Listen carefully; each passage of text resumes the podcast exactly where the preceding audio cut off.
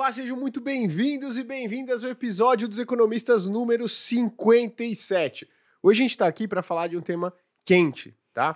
Porque está acontecendo muita coisa no mercado, tem gente perdendo dinheiro, tem gente aí fazendo um monte de besteira, comprando o que não devia, vendendo o que não devia. Então hoje a gente está aqui para falar de fundos imobiliários. O Leandro ele não está muito bem, como vocês podem reparar aqui, ele não está com uma cara muito boa, né? Mas ele topou participar dessa maneira, Leandro. Então, poxa, chegou no horário hoje, né? Muito bom. Pessoal, brincadeiras à parte, a gente quis colocar aqui a presença do Leandro, porque ele vai estar nos acompanhando no YouTube, nas redes sociais, mandando perguntas e tudo mais, mas é porque ele pegou o Covid, né? Então hoje ele não pôde participar presencialmente, mas nós representamos ele muito bem aqui com sua roupa característica, né? Então, acho que ele não vai ficar muito chateado, não, tá? Boa.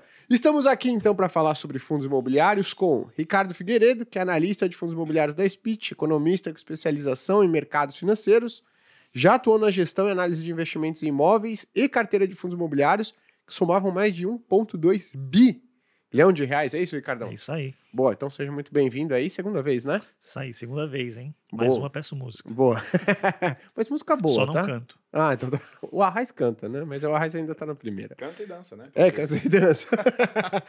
Estamos aqui com Felipe Spritzer. Isso aí. Boa. Engenheiro de produção, muito Cs agora. CEO e fundador da Portfel, consultoria de investimentos do Grupo Primo, trabalha no mercado financeiro há oito anos, já atuou na gestão de fundos de investimento, é CFA, CEA e CGA, além de CEO. Então, o cara com mais Cs que vocês vão ver aí na face da Terra, então seja muito bem-vindo. Essa é a primeira vez. Minha primeira vez aqui. Boa. De muitas, né, De Felipe? muitas, espero que sim. Boa, perfeito. Só corrigindo, pro pessoal não me apedrejar depois, eu sou aprovado no primeiro nível do CFA, tá? Eu não sou o CFA Ah, completo, não, porque é. senão depois eu recebo uma notificação lá. É, o pessoal vai puxar sua capivara aí. É o. Boa. Mas de resto, tudo certo. Show. Então, pra gente já começar, eu queria primeiro agradecer o pessoal do Spotify aí, porque o pessoal tá sempre no Spotify, né, Lucão? E é uma galera fiel aí, assiste o episódio completo até o final, então muito obrigado aí pelo pessoal do Spotify, a gente acompanha todos os dados de visualização de vocês aí todas as semanas. Então muito obrigado aí a todo mundo que acompanha, obviamente, a gente pelo YouTube, mas pelo Spotify também, tá? Agora, para para começar logo o assunto, Ricardão, fundos imobiliários de papel caindo nada mais, nada menos, alguns, né, que 50% desde as máximas. O que está acontecendo com esse mercado de fundo imobiliário de papel? Era a, a carruagem virou abóbora? É, isso daí. Eu- Essa daí eu, eu cunhei esta semana. Eu né? roubei. A, a- bateu meia-noite e o, a carruagem virou abóbora e os alazões voltaram a ser ratinhos, né? Mas a gente precisa separar joio do trigo. né? O... Tudo começa com a questão do mercado de crédito mais apertado que a gente tem. Esse mercado de crédito mais apertado, que a gente já viu é, situações envolvendo Americanas, Cervejaria Petrópolis, Stock Stock, Lojas Marisa, né? Umas em RJ, outras atrasando aluguel, deixando de cumprir com suas obrigações. Mas está difícil para essa turma, que são grandes nomes que a gente fala e todo mundo sabe quem, quem são essas empresas. Até banco americano, né? Exato, banco americano quebrando. Imagine para empresas de menor porte que existem aos montes nestes rincões do Brasil. Né? Essas empresas estão aí batalhando para conseguir crédito também, cada uma à sua maneira. Ah, muitas financiaram sua- suas operações utilizando CRIs. É, é óbvio que aí o mercado vai cobrar taxas mais elevadas desse pessoal. E quando você chega num, num cenário de taxa de juro mais elevado, mercado de crédito mais apertado, esse tipo de player tem mais dificuldade de rolar uma, rolar uma dívida, de conseguir uma nova linha de crédito, de cumprir com as obrigações das linhas de crédito já existentes. E aí a gente viu os, eh, alguns eventos já envolvendo os fundos de papel, mais especificamente a turma mais apimentada, que o mercado chama de high yield. Eu gosto de lembrar que high yield é o objetivo, é se tudo der certo. Uhum. O que ele é de fato é um high risk. né? Uhum. Ele tem mais risco implícito nessa, nessa operação. Então essa turma começou já a dar dor de cabeça para os, os gestores dos fundos e principalmente para os cotistas, que é quem está efetivamente com, com a pele em fogo ali. né? É, foram eventos, uma conseguiu, o pessoal da, da Gramado Parque no primeiro momento tinha conseguido na justiça, em primeira instância, não pagar durante 60 dias as O parcelas. Gramado Parque é é uma empresa de multipropriedade que atua no, basicamente no sul, mas ela tem em outras regiões, mas é muito forte ali em Gramado. Tá. Né? É, e tem muito fundo imobiliário aí que tem exposição a, a esses CRIs. Aí entra né, todo o trabalho de que a gente precisa fazer na hora de selecionar um fundo de papel. Né? Uhum. Primeiro, você precisa minimamente olhar a carteira para entender se você está comprando aquilo que tem mais risco ou menos risco. Né? E o pessoal ficou olhando só dividend yield, porque esse pessoal estava pagando dividend yield generoso há uns, alguns meses atrás. Né? Durante os meses de deflação, normalmente essas operações mais apimentadas, elas têm proteção contra a deflação. Então, enquanto o, o, o CRI high grade, aquele de, mai, de maior qualidade, ele sofre na deflação, porque vai, o, o IPCA negativo vai ficar negativo no cálculo, para o high yield, não. É zero. Não é negativo, é zero. Uhum. Então tem uma trava ali anterior. Ou seja, essa turma sofreu menos, inclusive, quando teve IPCA negativo. Mas agora a corda arrebentou. Né? E os eventos de inadimplência começaram a acontecer. O pessoal está descobrindo então que yield também traz junto o risco elevado, né? Exato, né? Ele, na verdade, ele nasce já com risco elevado. Uhum. E se tudo der certo, ele vira um high yield. Boa. E, ô Felipe, você trabalhou bastante tempo fazendo gestão né, de investimento. Hoje você trabalha mais na consultoria, né? Ajudando as pessoas a, a melhorar a alocação dos seus investimentos e tudo mais. Você está sentindo essa preocupação, esse incômodo do investidor pessoa física com esse impacto negativo aqui no, nos fundos imobiliários? Com certeza. É, eu acho que, como o Ricardo falou muito bem, esse aumento da taxa de juros, ela, na verdade, está impactando todas as classes. Né? Renda fixa, imobiliário, ações e por aí vai. É, e o que a gente vê, né, muito na consultoria, inclusive o Ricardo que monta nossas carteiras de fundos imobiliários, né, então a gente é muito alinhado na, na filosofia, é, a gente só entra nos fundos imobiliários recomendados pelo Ricardo, mas a gente via muito cliente, né, que já tinha uma carteira de investimentos, entrando na consultoria.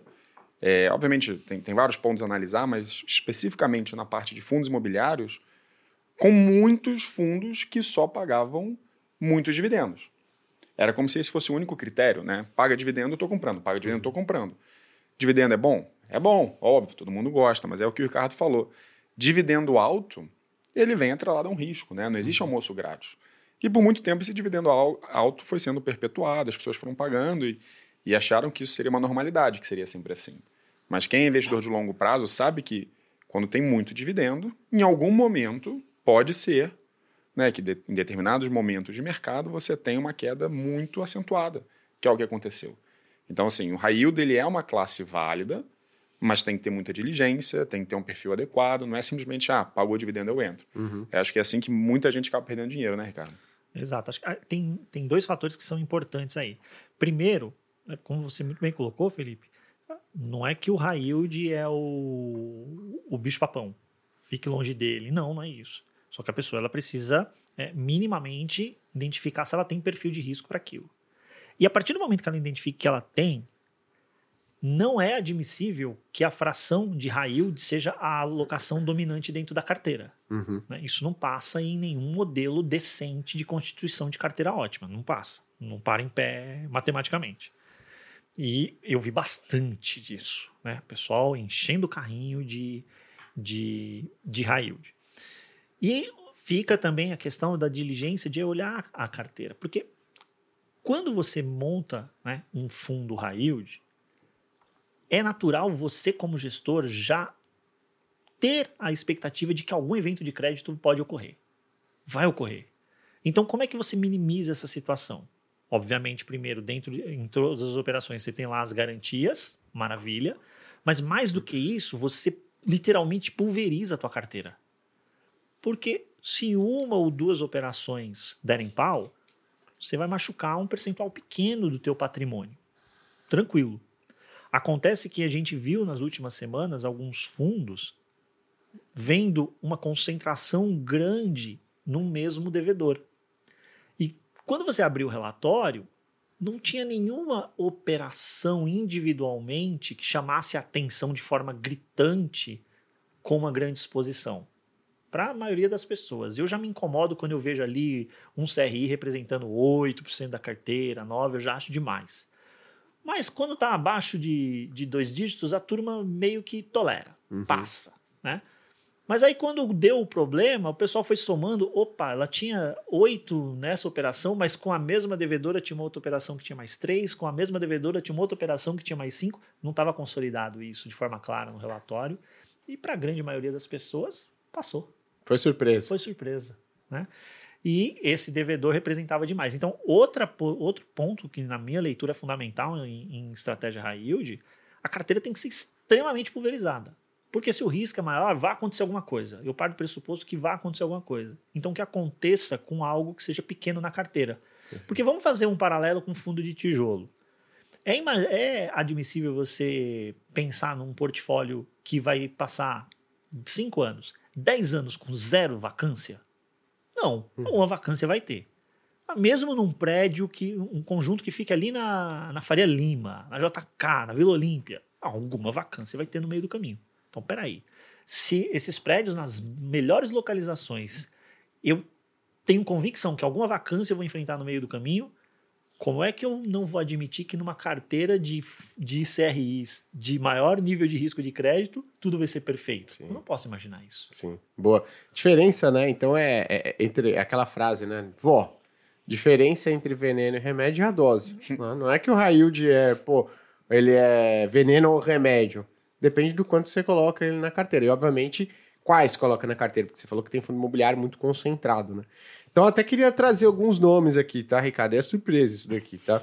Pô, HCTR caiu aí das suas máximas 51%, né?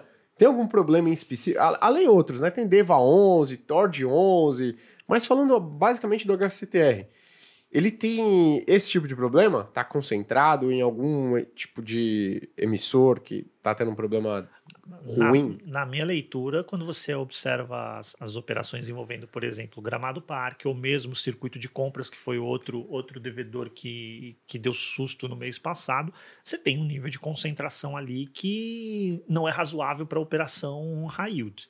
Não é, teria que ser menor. No caso do circuito de compras ainda, você tem, você tem dois perfis ali. Ele entra na dívida e ele entra no equity também. Então, olha só que posição delicada fica, né? Porque ele está ali no equity e ele é credor desse equity também, Uhum. né? Eh, em relação ao hectare, você ainda tem outros fatores que outros fundos que você citou aí, Tord, o Versalhes, ah, estão ali dentro do mesmo grupo econômico, né? Onde administradora, gestor, estão tudo ali no, no, no mesmo, no, no mesmo grupo econômico, as gestoras desses, desses fundos, né? E aí, quando você começa. Aí, o que, que o cotista faz? Ele fala: vou diversificar, porque todo mundo fala que eu preciso diversificar, então vou diversificar. Só que ele está de olho no yield mais elevado, então ele fala: vou diversificar aqui onde paga mais. Uhum. Aí ele comprou para a carteira dele hectare, ele comprou Tord, ele comprou Versalhes, aí ele comprou o Deva, que não, não necessariamente está no mesmo, no, no mesmo patamar de concentração, né? Mas no final das contas estava todo mundo Exposto ao mesmo exposto ao mesmo nível, ao mesmo uh, perfil de risco ali e no mesmo CNPJ. Então, que diversificação você fez? Você fez uma diversificação ilusória, para Ah. inglês ver. É tipo você, ó, vou diversificar em ações aqui, é, vou diversificar. Aí você comprar Santander, Bradesco, Itaú, Banco do Brasil, comprou tudo num setor, né? Ah, aí tem, eu acho que diria que ele, nesse caso ele comprou é, a Bradesco N e Bradesco PN. Aí tem mais ainda, né? Entendi. Porque tá tudo dentro de casa, né? No Entendi. final tá tudo dentro de casa. Então você precisa, no final do dia, é abrir o relatório gerencial, é olhar o que, que tem lá dentro de, de devedor, nível de taxa, concentração Uhum. e comparar. Porque às vezes a pessoa ela, ela também ela fala: Não, você estudou, estudei. Abri o relatório, eu vi o que, que tem lá dentro e tá bom. Tchau. É, Na verdade, ela só buscou a- a- as respostas para materializar uma convicção que ela já carregava. Eu quero comprar isso aqui porque o yield é alto. Uhum. Ela sequer comparou com outros fundos, porque se tivesse comparado, ela ia encontrar essas imperfeições que eu citei. Sim, boa. E aí, Leandro, o que tá achando disso? tá quieto hoje? O Leandro hoje ele... tá calado. Leandro Tô não- achando ele meio pálido. É, ele tá, você tá meio sem cor, viu, Leandro? Isso que ele mora no Rio, hein? Não tá tomando sol, cara. Melhor você sair um pouquinho do apartamento. Olha, é muito bom que o Leandro não tá aqui hoje, que a gente pode falar à vontade. E ele não pode se defender. Mas um ponto interessante, Felipão, aí queria uma opinião sua, porque, ó, Dezembro de 2020, investidores em fundos imobiliários, 1 milhão 172 mil pessoas. Dezembro de 21, 1 milhão e 600 mil pessoas. A gente ganhou quase 500 mil novos cotistas em fundos imobiliários em um ano. Bem na época que o yield, né, a taxa de dividendo pago por esses fundos imobiliários, estava subindo pra caramba. Você sentiu isso na ponta? E aí queria fazer uma outra pergunta. O que que, para você que está mais perto ali da pessoa física, né? Porque o Ricardo, como analista, tem a carteira recomendada, mas é, esse contato direto né, com a pessoa no telefone é menos intenso do que o consultor. O que, que a pessoa tá atrás quando ela vai no fundo imobiliário? Né? Ela fala, chega para você e fala, antes de ter acesso a toda a inteligência da Portfel, o que, que eu, eu quero fundo imobiliário porque eu quero isso daqui. Tá. A maioria das pessoas que a gente conversa, né, compra fundos imobiliários para ter uma receita recorrente ali na carteira. Então ela vai montar uma carteira de fundos, né? E é, vai ter esses dividendos, falar, com esses dividendos eu, eu vou ter minha aposentadoria, vou ter um fluxo de caixa mais elevado e por aí vai. E não tem problema você pensar em fundos imobiliários, ou, ou nesse quesito até ações, para receber dividendos. O problemático, a gente volta na questão do, do veneno, né? A, uhum. Da dose. O que não dá é para uma pessoa com um perfil muitas vezes conservador, como são a maioria das pessoas mesmo, ter 100% de fundos imobiliários. E aí a situação fica ainda mais grave quando dos 100% de fundos imobiliários, 90% está em fundos high yield, que uhum. tem um overlapping ali de, de, de, é, de, posições. Então, poxa, imagina só, você tem todo o seu, seu dinheiro, você trabalhou a vida inteira, juntou é, seus X mil reais, né? É, 100 mil, 200 mil, 500 mil, 1 milhão, por aí vai, botou 100% de fundos imobiliário, imobiliários para receber uma, uma renda. Por um tempo isso funcionou. Um, dois anos. E aí você, do nada, descobre que vários dos seus fundos imobiliários tinham posições iguais e algumas até em situações mais delicadas de um possível conflito de interesses. E aí tudo vira, tudo desaba. Não vou dizer virar pó, né, porque não, não uhum. quebrou, mas assim, começa a cair 30, 40, 50%. Então, além do dividendo não passar a acontecer mais ou diminuir significativamente, porque os credores não estão. É, é, quem pegou a dívida não está pagando, né? É, você ainda tem uma queda significativa do seu patrimônio. Uhum. E aí você ainda fica preso, porque você tem menos dividendo. Aí o que você vai fazer? Você vai vender? Só que se você vender, você está vendendo por um, um, uma queda já de 50%, né? Então, assim, é, é, é muito importante a gente pensar na alocação em ativos sempre através da diversificação de carteira, né? Então, tem perfil que pode ter um pouco mais em fundos imobiliários, tem perfil que pode ter um pouco menos, mas sempre complementando. E aí, de novo, isso é, eu estou falando de interclasses. Né? Uhum. Você tem ações, tem renda fixa, imobiliário, por aí vai. Agora, no intraclasse também tem que ter muito diversificado. E acho que o Ricardo ele falou uma palavra que foi excelente ali, que foi a pulverização. Né? E acho que muitas pessoas vão falar, poxa, mas eu sempre escutei que pulverização é ruim, principalmente quando se trata de carteira de ações. Mas, na verdade, quando a gente fala de crédito, né? E achei entrando um pouco na, na sua uhum. área, né? E, e a gente está falando agora de créditos imobiliários. Poxa, imagina que você tenha um papel que paga inflação mais 8. Você tem um outro que também paga inflação mais 8. Você tem um outro que também paga inflação mais 8. Então, se você concentra em três, você vai, tá, você vai ter o mesmo retorno, se tudo der certo, com muito menos risco. Perfeito. Então, entrando na parte de crédito, você pode ter dezenas, centenas, milhares de ativos sem prejudicar a sua rentabilidade mas que traz um nível de segurança extremamente elevado. E é um pouco o que o Ricardo fala da carteira de fundos imobiliários. Ele fala assim, pô, você tem que ter uma diversificação importante. Imagina, ter 30%, você descobre que em 30% da sua carteira de exposição num, num produto só, né? uhum. né? ou várias exposições a, a, ao mesmo grupo econômico. Então tem que ter, de novo, né? eu sempre reforço, quando a gente fala de consultoria, a gente fala de, de, de gestão patrimonial, né? de preservação de patrimônio, é muito importante ter uma carteira diligenciada e bem diversificada. Né? É legal isso que você falou, porque a gente sempre fala também, né, na speech, quando você o assunto é renda variável, ações, fundos imobiliários, é legal você diversificar. Então você encontrar uma quantidade de ações de fundos imobiliários que reduz o seu risco, mas não afete a sua expectativa de retorno. Se você pulveriza, né, em ações e fundos imobiliários, você acaba o quê? De, chegando num platô, digamos assim, de risco, que é inerente do mercado de ações, mercado de fundos imobiliários, só que você começa a diminuir sua expectativa de retorno. No mercado de renda fixa, como o Felipe bem colocou, não existe isso. Né? Por quê? Porque tem uma taxa pré-determinada de remuneração. Então, no melhor dos casos, aquela vai ser a sua rentabilidade máxima. Tá? E no pior, é zero. Você perdeu tudo. Então, quando a gente está falando de um ativo de renda fixa, né, uma carteira de renda fixa, é legal que você pulverize. Né? Por quê? Se você pulverizar, pega o seu dinheiro e quebra ele em dezenas, centenas de pedaços, sua expectativa de retorno continua a mesma. A única coisa que você vai reduzir é o quê? O seu risco. O melhor dos mundos. Né? Então, esse foi um, um, é um ponto muito bom. Agora, o Ricardo, trazendo vários pontos aqui polêmicos, vários fundos polêmicos, né? Ixi. E aí você pode mandar aí também qual que é o fundo aqui. Ah, eu quero saber do meu fundo, que tem... todo mundo deve estar aí se prejudicando pra caramba, né? Saudade da época que o mercado tinha temas gostosos para falar de fundo imobiliário. é, hoje você vai ser um defensor aqui dos fundos imobiliários, né? Mas o Iridium, né, o IRDM 11, pô, ele já foi um dos queridinhos, talvez um dos fundos imobiliários com o maior número de cotistas do mercado. E desde a máxima histórica, hoje, ele cai menos 46%. Óbvio, se a gente colocar o, o, o dividendo recebido nesse período, atenua muito essa queda, né? Mas por que, né, que... Primeira pergunta, você gostava também desse fundo? E segunda pergunta, né? É, por que que um fundo que até então era pô, queridinho e tudo mais, por que, que um fundo desse apresenta uma queda pô, tão relevante, 50% no mercado de FIIs, que não é comum você ver? Não, não. O mercado de FIIs é, pra, é um mercado de volatilidade muito mais controlado. Vamos lá. Primeiro, só para deixar claro, eu não gosto de fundo imobiliário, eu não gosto de ativo financeiro nenhum. Ativo financeiro tem um papel só de botar dinheiro na minha conta. Tem amor eu tenho pelo meu filho. Né? Tenho sentimento nenhum por nenhum ativo financeiro. Em relação ao Iridium, é, a questão não é que eu não gostava, é que o Iridium, desde que eu cheguei aqui na, na Speech, que foi em abril de 21, quando você olhava naquele momento, era um dos fundos mais pedidos pelas pessoas. Ah, por que, que, por que, que não está na carteira? Vai pôr na carteira, não vai pôr na carteira e por aí vai.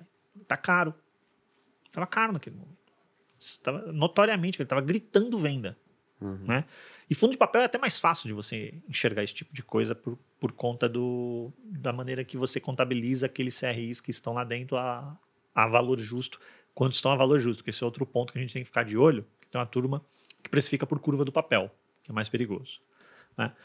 Mas mesmo quando está com valor justo, você, que normalmente é um, é um diferencial em relação a, a, um título público de indexador idêntico, uhum. Você consegue ver se, a, se o pessoal no mercado secundário está pagando efetivamente o que vale aquilo ou não. Em relação ao Iridium, era super comum você ver ele negociando com 30% de ágio, 20% de ágio, chegou a bater 40% de ágio. Até, ágio... até 50% de ágio. É, é, é, pagando um prêmio em relação ao valor justo. Pagando né? 140, como é que é? 140 numa nota de 100. né? É só para deixar claro que nesse caso o ágio é ruim, né? Exato. Você tá pagando mais é péssimo. caro. Você está é. pagando mais caro. É, é, é, o seguinte: pense na tabela FIP de um veículo. Né?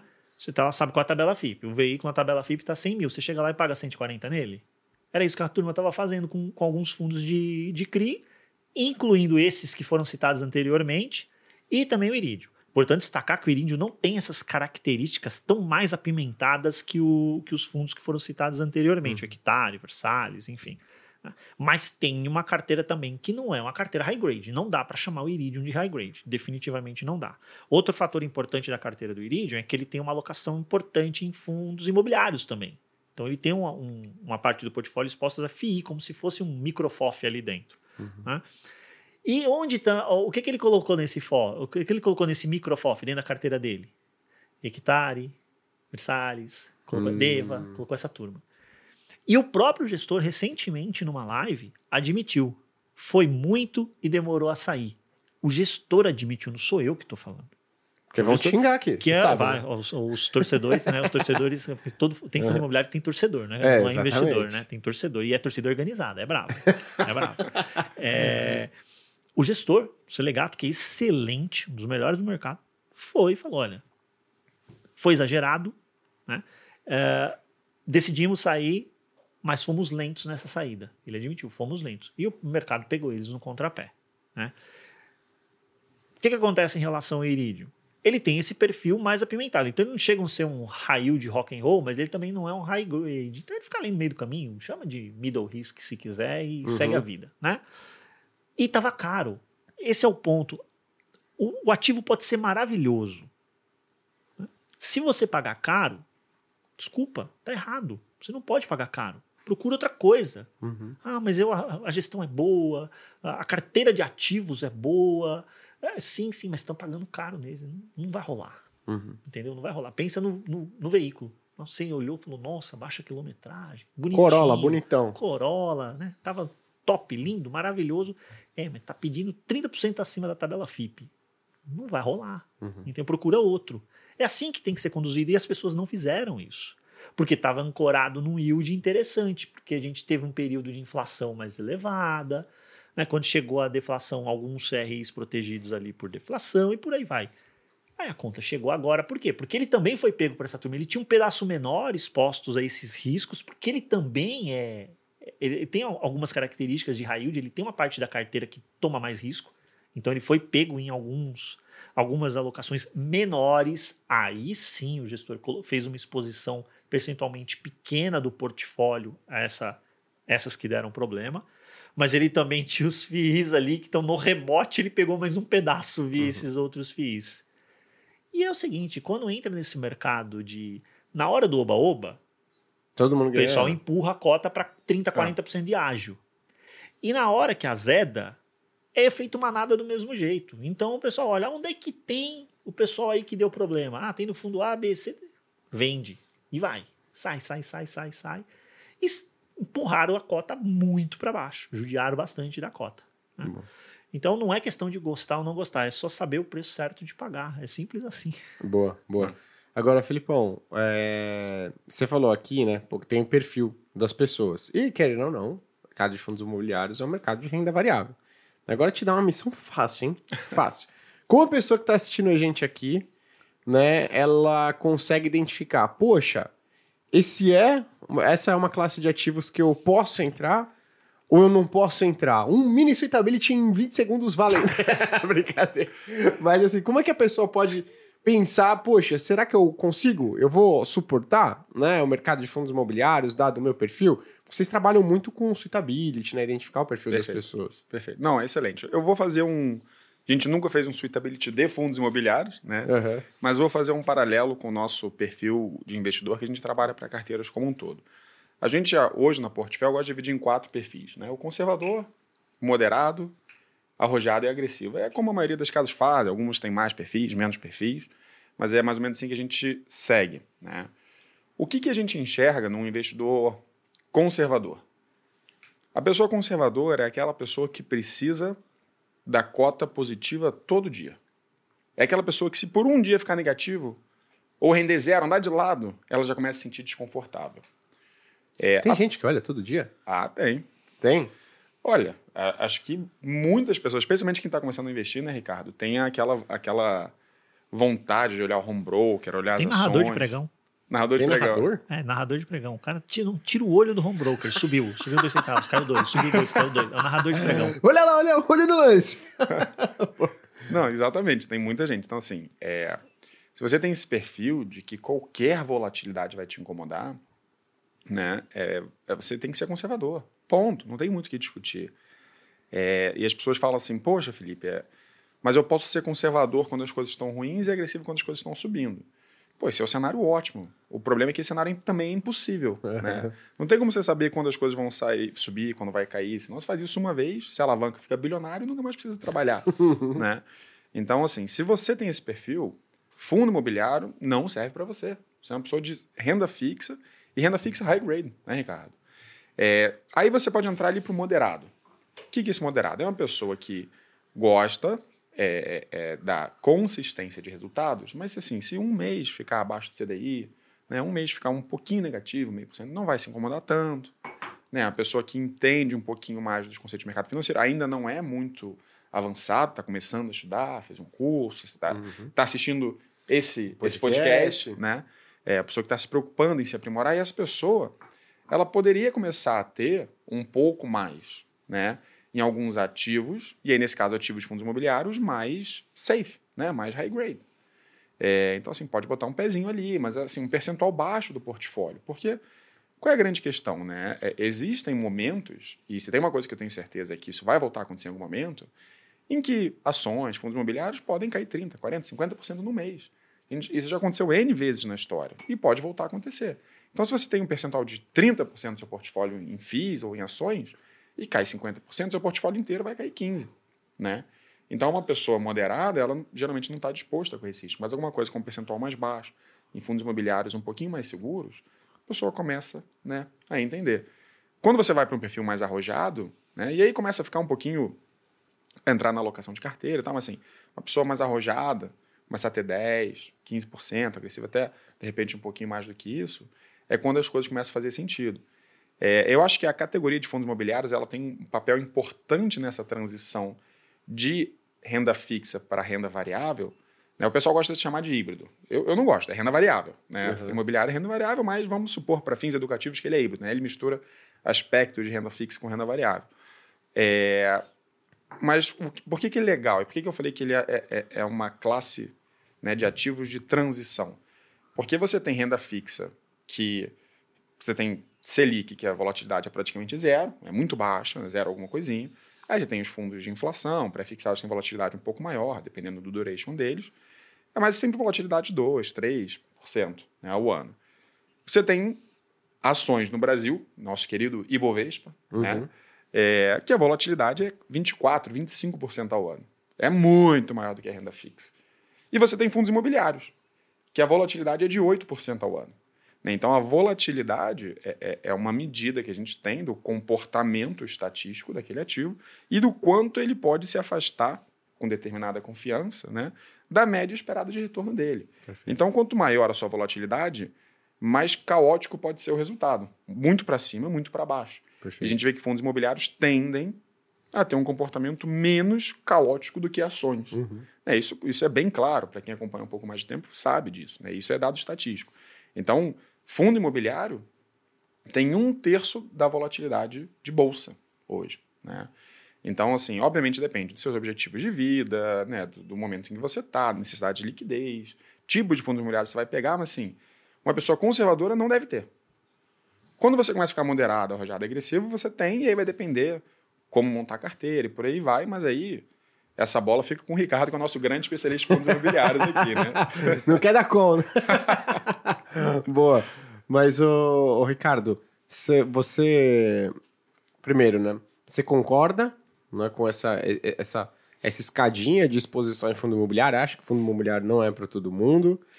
E segundo, né? A pessoa que está querendo começar a investir em fundo imobiliário, para onde que ela tem que olhar? Pô, quando você vai lá olhar uma lista de fundo imobiliário, porque tem mais fundo imobiliário que ação negociada em bolsa, né? Então esse é um outro ponto. É um pouco mais. São 870 registrados na CVM, mais de 400 na bolsa e mais de 100 no IFIX. Boa. Então é bem mais do que ações no Ibovespa. Então a pessoa que quer começar a olhar esse mercado de fundos imobiliários, qual, qual que são, qual que é os, são os dois primeiros filtros que ela tem que fazer para tirar o que assim e, e, que não é investível? Então, vamos lá. É, primeiro, o, o, ponto que o Felipe colocou, concordo absolutamente. Eu falo para as pessoas isso, inclusive em rede social, enfim, com os assinantes, eu, eu passo esse, esse recado, porque eu acho que os assinantes também são. É, eles vão levando essa mensagem adiante. Você pegou o teu ativo, que ele oscilou 2, 3% no dia, 5, 6, 7, 8% no mês. Né? Isso te tirou a noite de sono, você não tinha que ter investido nele. Uhum. Ou você investiu demais, uma posição muito pesada, reveja o tamanho. Agora, se é uma posição pequena e ainda assim tirou a tua noite de sono, volte para o CDI. Perfeito. Fique lá. Né? Posso fazer ah, um complemento? Tem gente que começa a investir em fundo imobiliário, aí você tem lá. Quantos, quantos fundos imobiliários você tem recomendado hoje? 18. 18 fundos imobiliários. O Ricardo recomenda 18 fundos imobiliários. Aí tem lá é, 12 voando, 3 de lado e 3 caindo. O que, que a pessoa vai reclamar com você? Dos Ô, Ricardo, você é, é bom, hein, cara? Dos três Como que estão é? caindo. Né? É. Então, esse é um outro ponto, né? Você tem que olhar a sua exposição em fundos imobiliários como um todo. Não é o seguinte, opa, o que está subindo, maravilha. O que está caindo, o cara errou. Se a tua carteira de investimentos, mesmo extra classes ou intra classes, tá tudo indo na mesma direção, tá errada. Tá errada. Em algum momento você vai ter choque de posição, porque isso, inclusive, é modelo matemático estatístico. Você tem as correlações negativas para melhorar a tua relação risco-retorno. Né? Uh, então, esse ponto está pacificado. Se a pessoa não tem estômago para uma volatilidade mínima, Lógico, volatilidade mínima não é o que aconteceu com esses fundos de papel que a gente citou recentemente. Isso daí, aí a gente já tem outra questão, que é o plano de alocação. Olha para o teu plano de alocação, porque a pessoa fica desesperada. Né? Compro, vendo. Quem está dentro fica com essa pergunta. Compro mais para fazer médio? Bobagem. Né? Vendo, vou vender no prejuízo, eu espero recuperar. Deixa eu te contar uma coisa. Sabe para que serve o teu preço médio? saber se você vai pagar imposto de renda na hora que você vender o ativo. Só. É a única utilidade que ele tem. Não serve para mais absolutamente nada. Não serve para conduzir decisão de investimento se eu vou comprar ou não vender. O que você tem que imaginar é o seguinte: aquilo, aquilo é dinheiro. Aquele recurso que está ali alocado é dinheiro. Ele está encapsulado num fundo imobiliário. Não é dinheiro. Se eu te desse aquela mesma quantia em dinheiro hoje, você compraria este fundo? Se tua resposta for sim, então mantenha do jeito que está. Você compraria mais? Então você compre mais para a tua posição. Então eu quero distância disso daqui hoje. Então venda. Exatamente. Né? Eu tenho coisa melhor para alocar. Venda e aloque no que é melhor.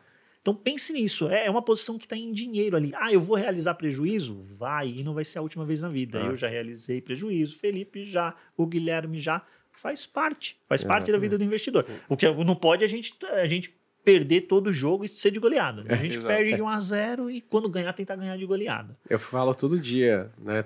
quase todas as lives eu falo: olha, cada dia que você acorda e mantém as suas posições na carteira, é como se você tivesse comprado de novo.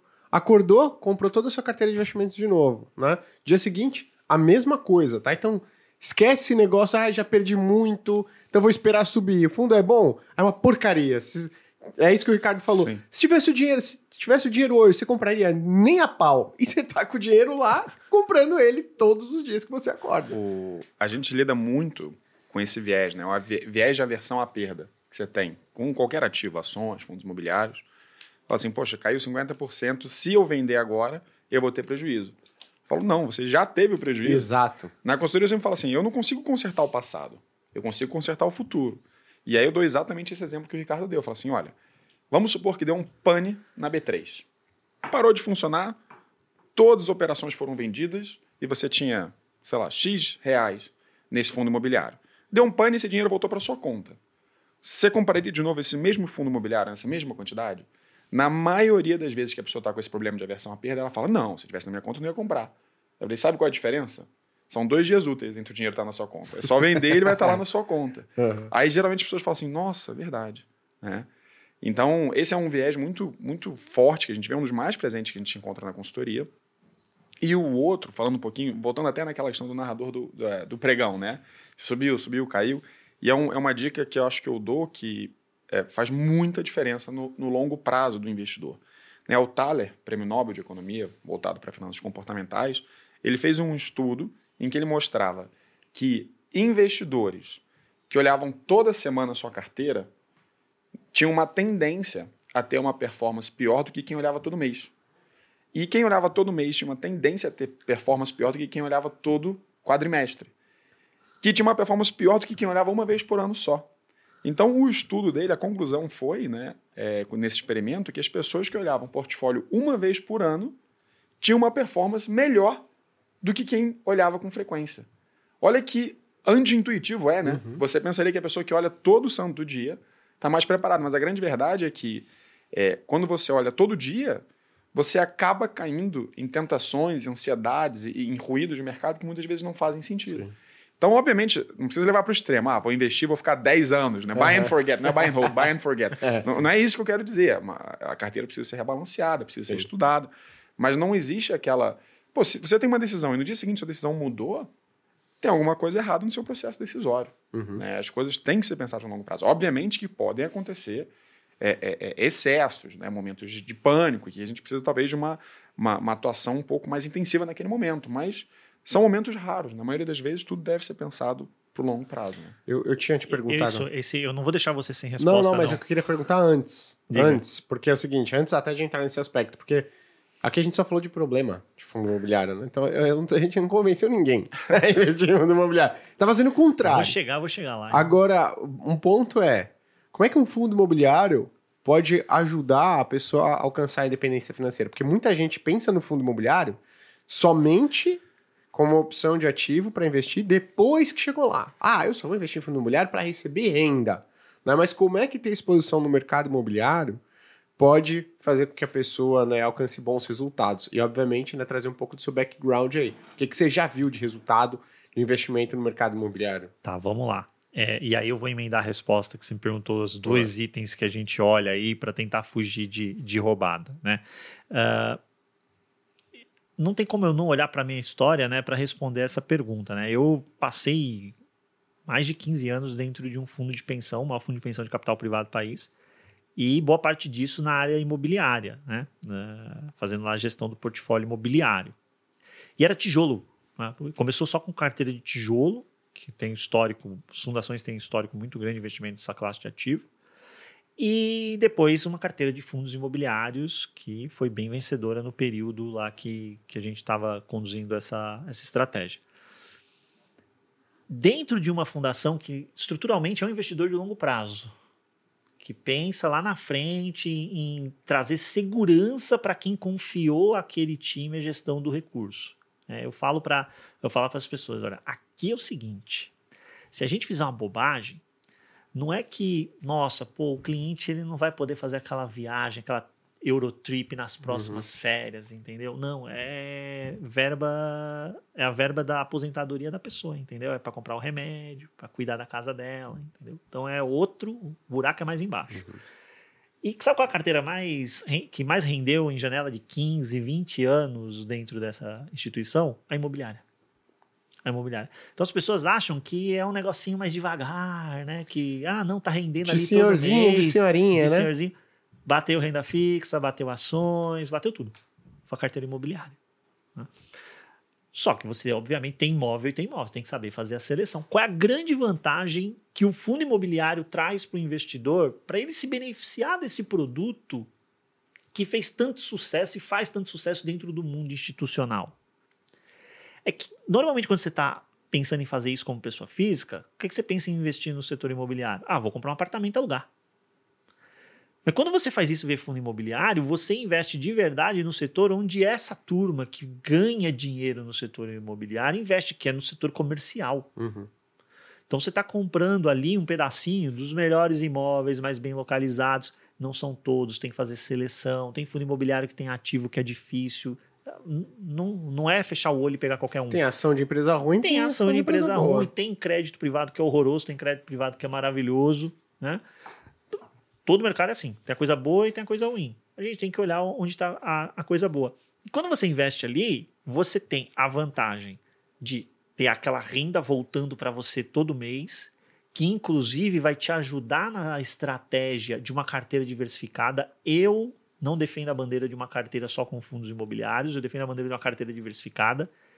E, inclusive, essa essa volta do rendimento que vem para você todos os meses te ajuda a, a, a, conduzir essa carteira o mais próximo possível daquele alvo que você desenhou. Você tem lá um plano de voo, o dividendo está vindo, olha que beleza, a carteira pode ser rebalanceada usando esses dividendos, porque a pessoa acha que, ah, recebi dividendo de fundo imobiliário, eu tenho que comprar outro fundo imobiliário, eu tenho que comprar aquele fundo imobiliário. Não, não tá é injusto, isso? né? É uma traição ao fundo. Né? É, onde está escrito isso? Você tem o seu plano de voo, siga o seu plano de voo. E se você comprou bem esses ativos, eles vão se valorizando ao longo do tempo. Né? Mesmo o fundo de CRI, que é um fundo que, se o mercado é eficiente, ele tende a ficar com a cota mais paradinha ali, porque ele está voltando tudo através dos dividendos para você. Como o mercado não é tão eficiente assim, para não dizer que é o mais ineficiente na precificação dos ativos, uhum. Se você operar direitinho, você consegue comprar ele fora do lugar e depois sair com um ganho de capital interessante. Uhum. E ele está voltando os dividendos para você. A pessoa vai ficar rica investindo em fundo imobiliário, só em fundo imobiliário? Não, não vai. Não vai. Eu não sou vendedor de sonho. Não vai ficar rica vendendo em fundo imobiliário. A pessoa muda o patamar dela com disciplina, tendo um plano muito bem estruturado, de uma carteira diversificada, onde fundo imobiliário é parte essencial, estrutural dessa carteira. Não é moda. Hum. Ah, agora eu entro, agora eu saio. Semana passada eu vi essa bobagem. Ah, fundo imobiliário é na hora que você tem que entrar quando o, o juro começar a, a indicar que ele vai cair. Hum. Aí depois, quando ele estiver lá no fundo, aí, aí você tem, aí você tem que sair. Deixa para lá. Ai, deixa para lá. O, deixa, posso só complementar esse ponto, porque a gente lida muito com esse, esse problema também na consultoria, que é o que a gente chama de market timing. Não, eu quero que você fale, porque tem gente que faz isso. Você deve Sim. não, tem gente não, é a maioria, né? Você deve orientar as é. pessoas, oh, não faz, não faz, a pessoa vai lá e faz. Eu quero saber quantos, e, se, e vocês têm milhares de clientes, quantos gênios conseguem acertar os momentos? Porque tem muita gente tentando. Olha, eu, vou, eu sempre falo na Portfel que a gente tem que trazer dados, né? É, então, assim, o que, a gente tem algumas pesquisas que mostram. Você vão pegar. Quem, quem faz previsões? Basicamente todo mundo. Mas vamos pegar a nata do mercado financeiro. Vamos pegar o relatório Focus, por exemplo, que concentra, é um relatório emitido pelo Banco Central, que concentra ali as previsões das principais instituições financeiras, por consequência dos principais economistas do país. Né? Quando você pega é, é, é, o relatório. Você pode pegar diferentes janelas, né? Mas tem um, um estudo muito legal que mostra. É, ele pegou, se não me engano, de 2002 até 2019, todas as previsões, por exemplo, para taxa Selic, né? É, então, assim, está falando de 18 anos, né? Uhum. De 2002 a 2019, ali, anos cheios. E o que, que ele fez? Ele falava o que, que o analista mais conservador falou que a Selic ia estar. Tá. exemplo, no ano ele falou que ia estar tá em 12. Né? Oh, desculpa, ia estar tá em 16. E o, o, o, mais otimista falou: não, a Selic vai estar tá em 12. Né? Então você tem um range ali de 12 a 16. Né?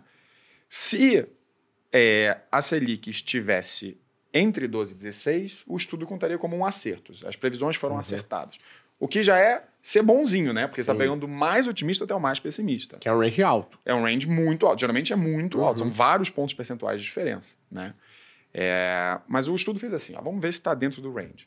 Nessa janela dos 18 anos, em 13 anos, a projeção estava errada. Entre o maior... Entre os ranges, ou seja, ah, achou que esse é 12, é 16, que já é muita coisa, foi 10. A gente pode pegar no passado recente isso como exemplo. Então, assim, dos 13 e 18 anos, os principais economistas do país erraram com consistência quando seria a taxa Selic. Isso se repete para dólar, isso se repete para uma série de outras Dívida variáveis. pública, que é Dívida até dois pública, anos taxa atrás. Taxa de desemprego. Exato. Vamos pegar, por exemplo, 2021. Né? É, é, é, quem acreditou que a taxa Selic ia subir da maneira como subiu. A projeção era ficar em 2, 3%, ela uhum. disparou. E 2022 a mesma coisa. E aí eu volto para julho, junho. Junho de 2022. A inflação, se você pega naquele semestre, né, semestre do começo do ano passado, é, a inflação estava disparando, já estava, se não me engano, na casa dos 6%. E aí todo mundo, todo mundo queria investir em ativos atrelados à inflação. Uhum. Vocês, vocês lembram? É um passado recente. O que aconteceu nos seis meses seguintes que ninguém, nenhum especialista falou que ia acontecer? Deflação. Os próximos meses todos foram de deflação. Então, acertar esse momento, se os maiores. E assim, não sou só eu que estou falando, tem os estudos, os maiores investidores do mundo falam, Howard Marks fala isso, Warren Buffett falam isso, né? Peter Lynch fala isso, é, é impossível prever variáveis econômicas. Uhum.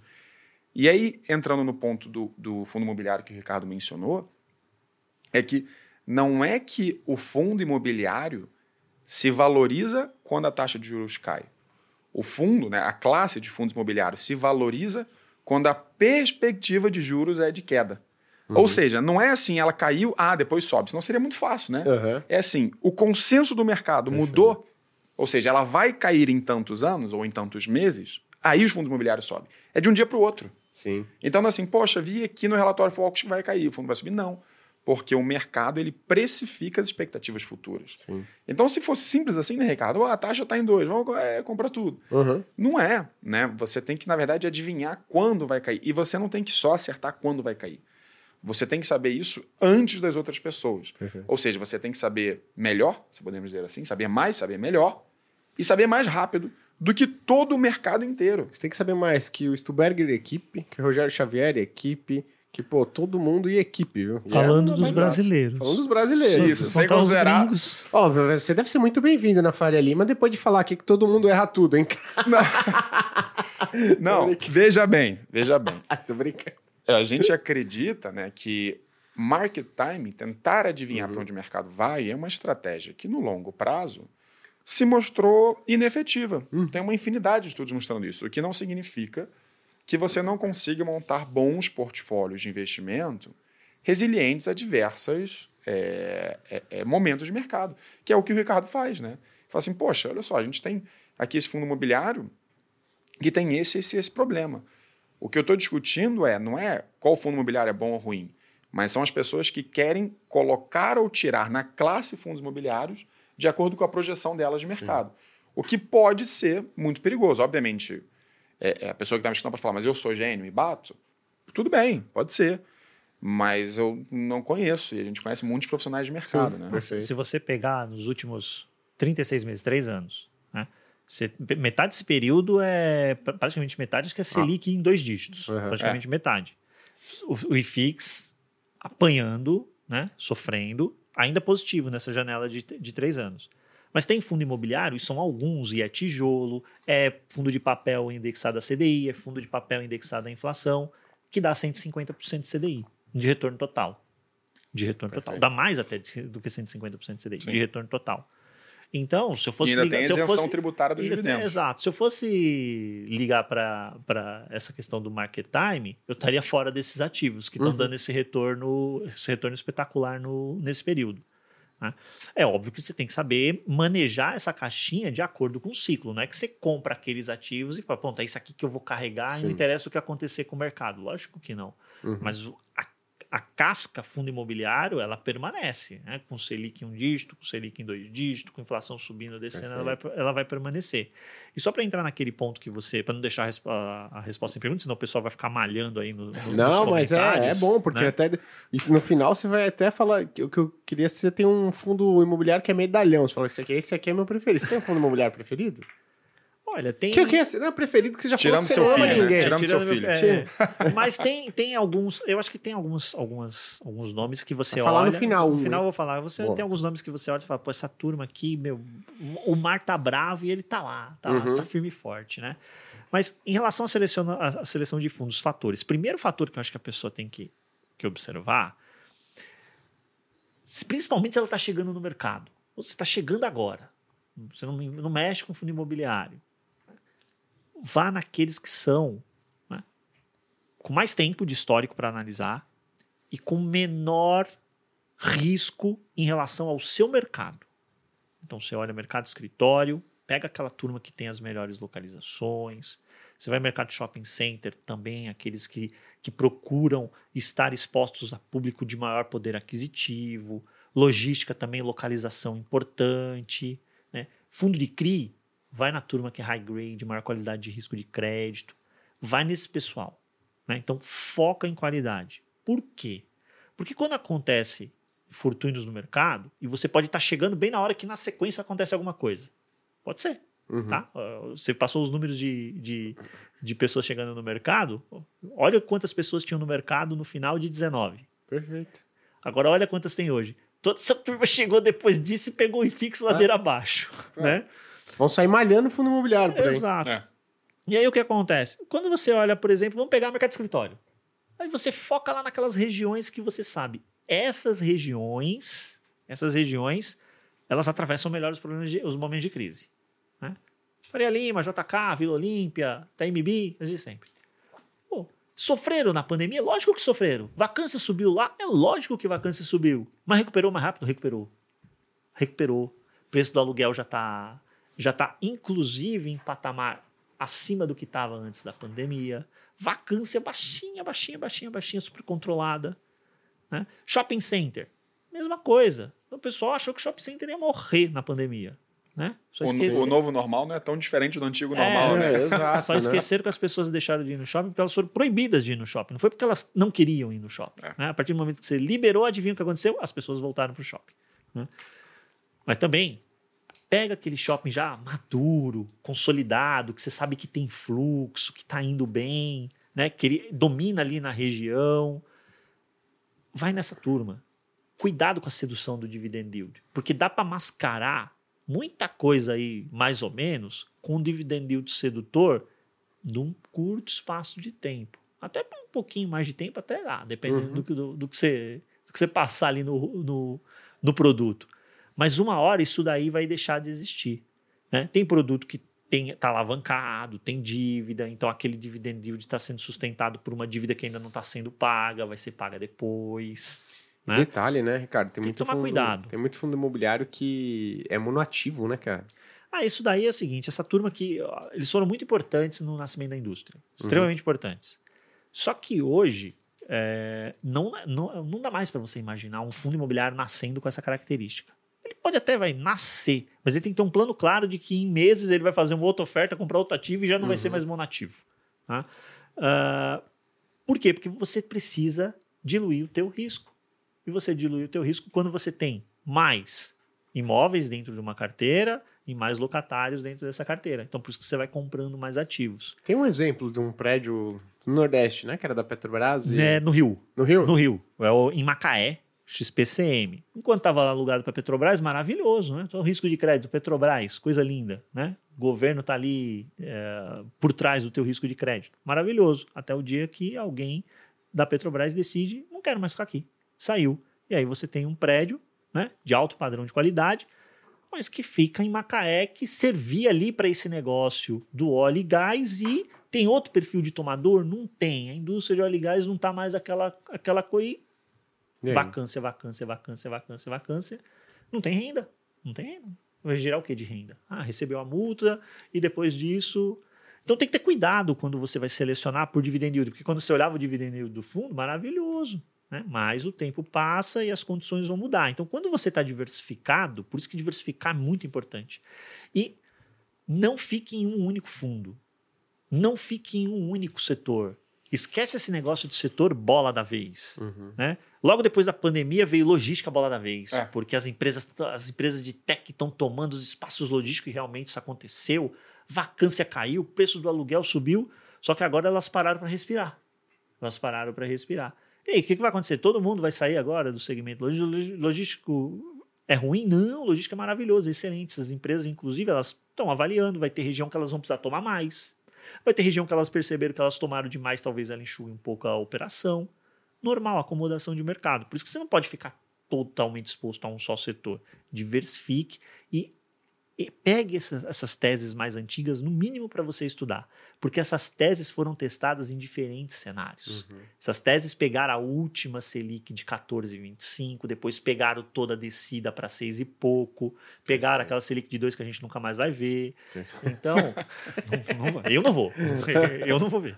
É, então, quando você olha como esse gestor se comportou nesses diferentes cenários, se o dividendo foi resiliente, se a carteira de locatários se comportou bem, foi um fundo de crédito, teve default, não teve default, teve inadimplência, não teve inadimplência.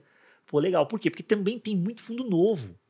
Tem fundo que tem dois anos, tem fundo que tem. Uhum. A gente está vivendo agora aí o, o, o barulho dos fiagros. É, vou perguntar pra Gente, você tem, pro- tem fiagro que tem seis meses. Você vai avaliar o que numa carteira de seis meses? Perfeito. Então, pega a turma que tem tem mais cabelo branco na indústria, já que já tem aí, já, já atravessou uma Ou sem cabelo, boa. por favor. Sem cabelo, pode ser. Tem que respeitar quem não tem cabelo. E dá uma olhadinha. Leandro como- tá sério não- hoje, viu, É, cara? o Leandro- Pô, Ele não gostou da minha piada. Ele né? não, Como é que ele gostou. tá? Ele não gostou com esse cabelo dele tão jovial. É, pega essa, não que você tem que comprar só esses fundos, mas ali você vai extrair muita informação para, inclusive, começar a avaliar essa turma nova. Boa. Você fez uma observação, cara, que eu gostei bastante. Você falou assim, poxa, né? Tem gente que fala, ai, quando cai, tá pra cair a taxa Selic. E é muito difícil saber quando a taxa de juros vai cair, vai parar de subir ou não, né? Pô, a gente conversava, eu e o Ricardo conversava muito, a gente, pô, Selic lá, no, quando a Selic tava em 2, a gente, pô, é difícil, né, nesse ciclo de alta de juros voltar pra cima de 10. Pô, tá 3,75, né? O Banco Central tá aí e ainda manteve no último Rosnando, rosnando, tá rosnando. Tá, né? tá brabão. Tá bravo. Tá brabão.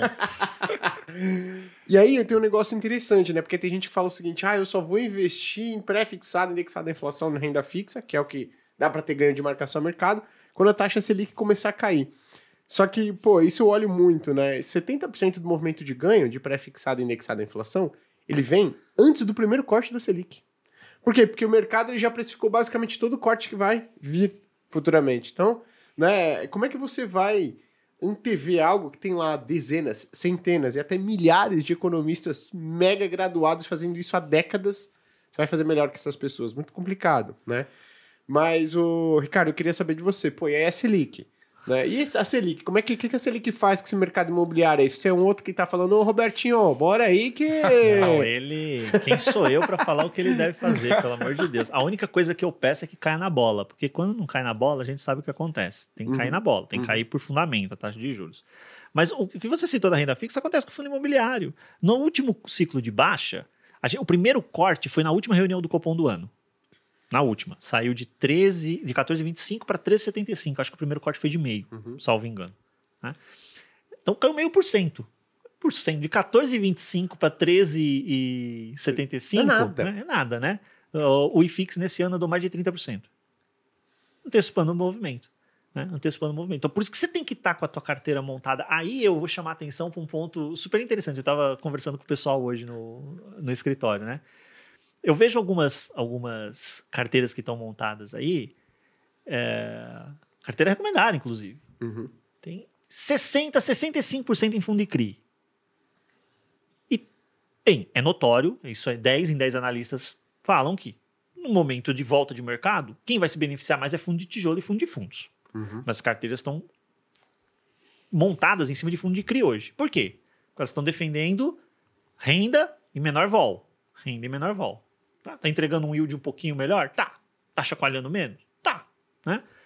Aí o que, que vai acontecer? No momento de virada de mercado, o que, que essa carteira recomendada faz? Ela do dia para noite sai de 65 para 20 em fundo de, de papel. E monta toda a posição de tijolo e FOF. Pô, isso no Excel funciona lindo. Excel é uma O beleza. Excel aceita Excel tudo. aceita É. tudo. Excel e PowerPoint, nossa, você faz uma miséria com, É. isso- com essa dupla. Do, do dia pro outro você começa a mudar a É, taxa de rentabilidade da acabou. sua carteira. Acabou. Você, você foi lá no Excel, só mudou, né? A- o percentual e no outro dia já tá tudo. Agora, você que tá seguindo essa metodologia. Aponta pro Leandro, aponta pro Leandro, Leandro. você que está seguindo essa metodologia. Você vai conseguir virar tua carteira do dia para noite? Esquece. Você não vai conseguir. Você só vai ver a alteração daqui uma semana. Porque né, nem todo É. mundo tá lá acompanhando toda Ah, hora. olha, exatamente. Olha, nossa, o Ricardo mudou a carteira. 15 dias depois, né? Por isso que a gente, por isso que a, a carteira já é pensada para, olha, o ciclo de mercado que se avizinha tende a ser mais positivo para papel e para para tijolo e para FOF. Então a gente não vai de peito aberto, mas já começa a montar essas posições antes Perfeito. né? E vai carregando. Da mesma forma que quando chegar no momento inverso, você também não sai na festa quando a polícia chega. Né? Você Uhum. sai antes, entendeu? Depois que a confusão começa, você já está já tá fora da festa. Né? Então é, é importante a gente ter essa, essa consciência de que, ó, tô carregando essa estrutura, essa estrutura vai mexer no meio do caminho, mas esquece essa questão de fazer market time, de acertar o momento da virada. Isso não vai existir. Carrega a tua posição. Né? Carrega a tua posição. Perfeito. E aí a Selic, então. Selic que é o seguinte, a turma, a turma ela ainda tem uma visão muito curta em relação a portfólio. É, porque hoje a pergunta que eu recebo é, o Gui, sinceramente, por que, que eu vou investir em fundo imobiliário se ele tá me pagando 13,75% ao ano? Por que, Ricardo? Então, é- é- se você não tem a visão de portfólio para tua carteira, não vou ser eu que vou conseguir te convencer a colocar em fundo imobiliário, porque primeiro você precisa desenvolver essa visão de portfólio, você precisa entender que a tua carteira, ela não é a carteira que vai correr, ficar correndo atrás da bola da vez. né? Por- até porque você provavelmente vai errar sempre o tempo de entrada no- nos ativos.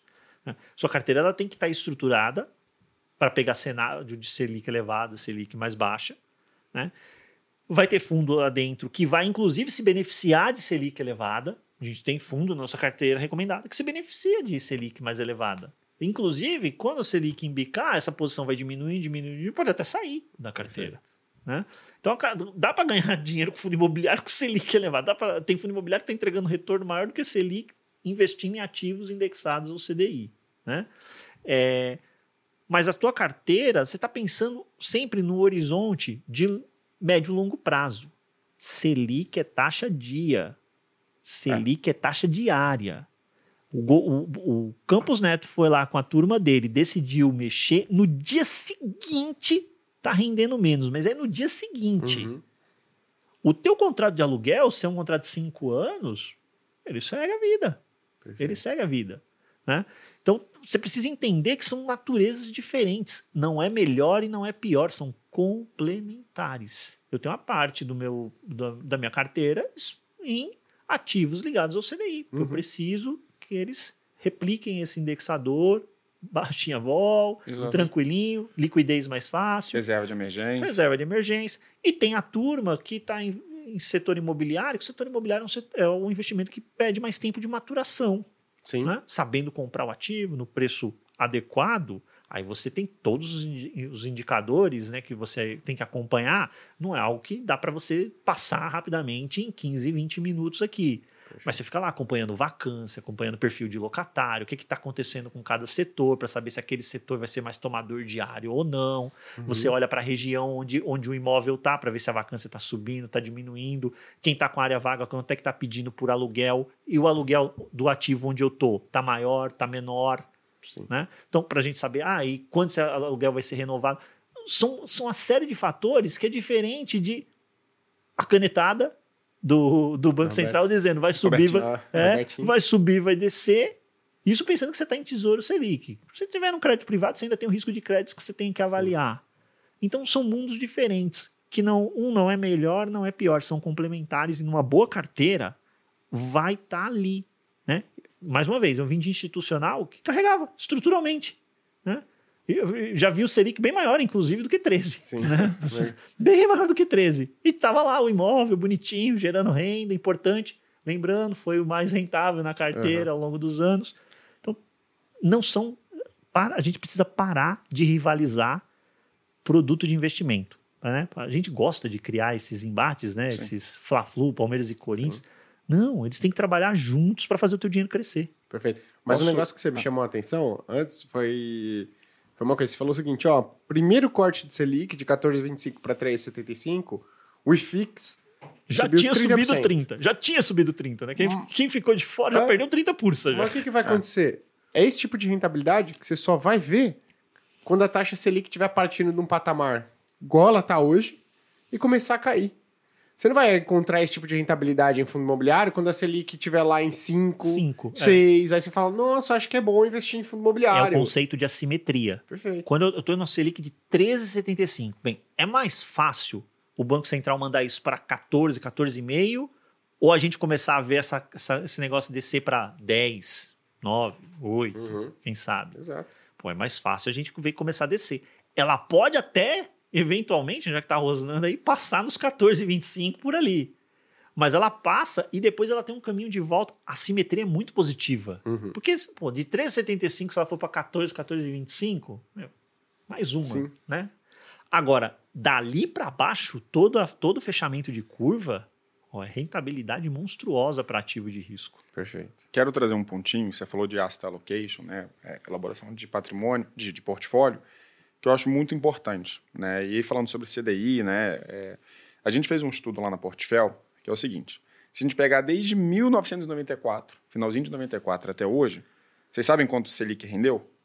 5.400%. Lote, porque ainda- você pegou o começo ainda ali que ela estava na 40. lua, né? Uhum. 40. Você sabe quanto o IBRX, né, que seria o, o, o outro indicador além do Ibovespa, um dos principais indicadores de ações até hoje? Hum. 3.800. Então, Selic rendeu 5.400, IBRX rendeu 3.800. Uma pessoa falaria assim, poxa, não vale a pena investir em renda variável no Brasil se num período de 30 anos eu deixei é, no IBRX e perdi para o CDI. Só que olha que interessante, e essa parte eu acho que é muito legal, e a gente entra um pouquinho na, na- na composição de portfólio. Se você tinha uma carteira que era 50% CDI e 50% IBRX, e você rebalanceando essa carteira, né? CDI subiu, você vende, IBRX subiu, você vende, e sempre rebalanceando para 50%, a carteira 50 CDI e 50 IBRX teria dado 6.178%. Ela teria rendido mais do que o IBRX e mais do que o CDI. É o que a gente chama de alfa de rebalanceamento, Uhum. né? Só por ter rebalanceado a carteira você gerou alfa. Com o IFIX, a gente pode ter a mesma mentalidade. É porque o IFIX ele é muito novo, né? Pô, Felipe, o IFIX existe desde 2010, a gente está falando de é, 13 anos de existência quase. É, mas para horizonte de longo prazo, 10 anos ainda é pouco. E nem a verdade, é- na verdade, Exato. ele, ele surgiu em 12. É. Retroagiram os dados para Pra 10. 2010, Mas se é. você tivesse em 2011, vou, pegamos, compramos o DeLorean, entramos, voltamos para 2011.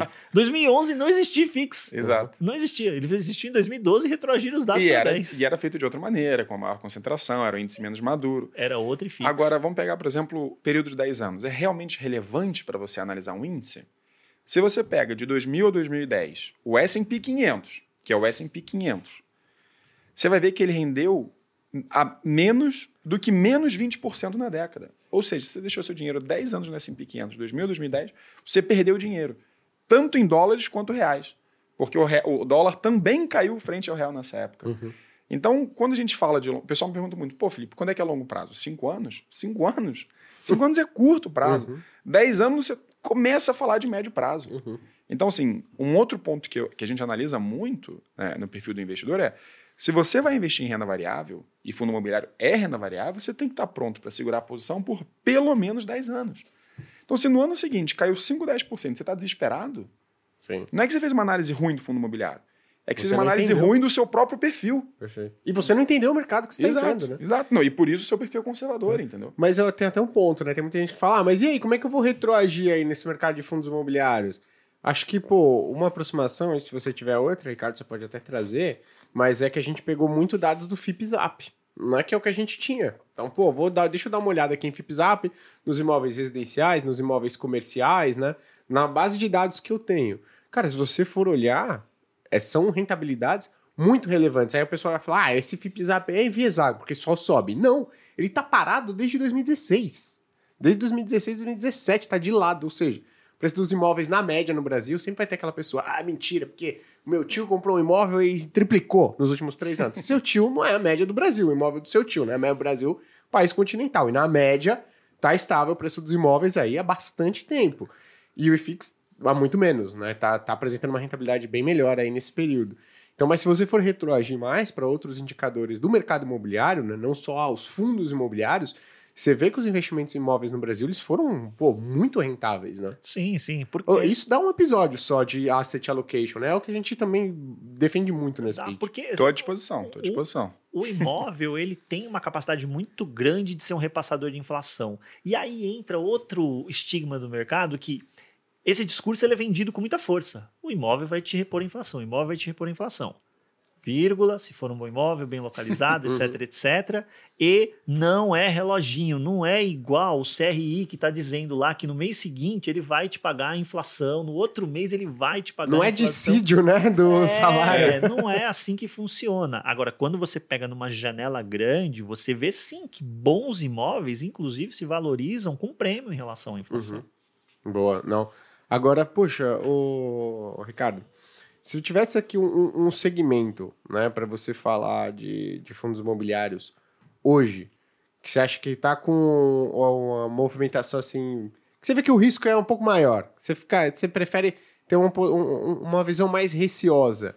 Tem algum segmento do, do, do setor de fundos imobiliários? Então, vamos lá. Tem, algum, tem alguns pontos. eh, Assim, eu não vou falar do receio no sentido pejorativo de que é ruim. Não é isso. Uhum. Não é que é ruim. É que a gente precisa ter mais cuidado na análise. Né? E a- o cuidado na análise é para o bem e para o mal. né? Então, por exemplo, ah, vamos pegar, que não é nem fundo imobiliário, os FIAGROS. É produto novo. É produto que não tem histórico. É dívida. E a nossa memória parece que é a memória de peixe de vez em quando, né? Porque a gente, acabou, a gente abriu a live, o podcast falando do quê? De, fu- de fundo imobiliário, de crédito, que estava pagando dividendo generoso há um tempo atrás, mas a realidade bateu a porta e na inadimplência começou a, a atormentar um pessoal e as cotas afundaram. Aí o que, que você tem como os queridinhos da vez hoje? Os fiagros, produtos novos, que são carteiras de crédito, CRA, Certificado Recebível Agrícola, do agronegócio. Essa turma, abre a carteira, CDI mais 5, CDI mais 7, é o que você encontra com fartura lá. Algumas carteiras com nível de concentração elevado. CRA representando 14% da alocação, 10% da alocação, um devedor representando todo esse peso dentro da tua carteira. Lembra que eu falei da pulver- pulverizar o crédito? Nem de Parece, longe. parece que a turma Parece não aprendeu. não, né? Parece que a turma não aprendeu, né? Ah, tem as garantias. Vamos usar o exemplo dos, dos, dos CRIs, né? A garantia de um, de um CRI de multipropriedade são os ativos, as multipropriedades. O devedor não pagou a PMT por quê? Porque PMT ele é não conseguiu parcela. vender. Não é verdade? Ele não conseguiu vender. Então toque a garantia. Vai lá e vende agora. Meu O amigo. cara tá lá na cidade, profundo conhecedor do negócio e do mercado, não conseguiu. Tô aqui, gestor. Você que tá aqui na Faria Lima, agora se vira com essa Coloca tua carteira. galocha aí e vem pra cá. Corto, se vira para vender essa carteira. É isso que você quer para tua carta, pro, pro teu fundo de, não é. Para os CRAs, a gente está vendo muito oba-oba em cima dos dividendos que são generosíssimos e pouca atenção para essa situação de risco que existe. Eu não estou dizendo que vai acontecer, eu estou dizendo que existe. Aí as pessoas estão mais uma vez enchendo o caneco. né? Carteira lotada de fiagro. Balanço, fez o balanceamento de risco e retorno? Duvido. Não fez. Não fez. Né? Tá olhando o quê? O yield. Tá olhando o yield. Então eu chamo atenção para esse setor. Né? Dentro de fundos imobiliários, eu acho que a gente precisa observar com cuidado, não é um setor. É observar com cuidado o evento da alavancagem, que pegou vários, para não dizer todos os setores. né? No momento de juro mais baixo, o gestor foi lá, comprou o imóvel alavancado, Explica o que, Sim. que é a, o- ele é comprou que o imóvel com dívida. Então ele, ele quer comprar um imóvel que tem que custa 100 milhões de reais. E ele tem 50 milhões no caixa. Então o imóvel vem com uma dívida né, para dentro, ele vem 100% do imóvel, toda a receita para dentro do fundo. 50% ele pagou em dinheiro, os outros 50% ele vai pagar, é um CRI, onde ele é devedor. Então isso daí era, por exemplo, CDI mais 3% ao ano. Ou quando o CDI estava mais 2, maravilhoso. Né? O imóvel gerava 9% de receita ao ano, a dívida dele estava ali 2 CDI mais 2. O imóvel ainda corrigiu o aluguel por, por inflação, lindo. Agora o CDI está 13,75. Almoço grátis, né? É, o CDI só tá 13. Só que o pessoal, o pessoal quando, fe- quando olha para isso, fala, "Tá lindo. Eu falei, lindo agora. O CRI tem 15 anos de vencimento. Você tá achando que o Brasil vai passar 15 anos com a taxa de juros desse jeito. Né? E você tomou uma dívida indexada ao CDI e tua receita cresce por inflação. Você nem fez casamento de ativo e passivo. Né? Manual básico. Básico. Ah, tá mais atrativo. Aí, aí a veia de quem foi criado dentro do ambiente institucional de fundo de pensão salta, né? Não tem essa de atratividade. Você tem que casar ativo e passivo. Uhum. É tranquilidade. Né? Você está fazendo gestão de recursos de terceiro. É tranquilidade. Teu, teu, teu, teu aluguel não cresce por IPCA? É, teu passivo tinha que crescer por IPCA. Aí você casa a taxa, procura a melhor taxa ali no momento. E a turma montou umas estruturas de alavancagem caras. Aí você olha, "Ah, o imóvel está tudo alu- alugado. Maravilha. É, só que agora tem vacância. Cadê a receita para fazer frente aqui às minhas obrigações financeiras? Ah, eu não consigo captar, porque a janela está fechada. Quem está querendo. O que, que você faz com, essa, com, essa, com esse estrambolho aqui que é a alavancagem para pagar agora? A gente está vendo. ah, Essa, essa, esse momento de mercado é muito, é muito importante, porque eu espero de verdade que o mercado tenha aprendido que alavancagem, né? É, a gente volta no veneno e no, no remédio, né? Teve, uma, teve uma turma que tomou dose de veneno. Né? É que fundo imobiliário quebrar é surreal, é difícil. A gente não tem histórico na indústria disso acontecendo. Porque você tem um lastro no final das contas lá. Mas tem fundo imobiliário que fica numa situação do tipo: o que, que eu faço agora? Essa semana tem fundo imobiliário anunciando que, ó, eu não vou distribuir mais nada.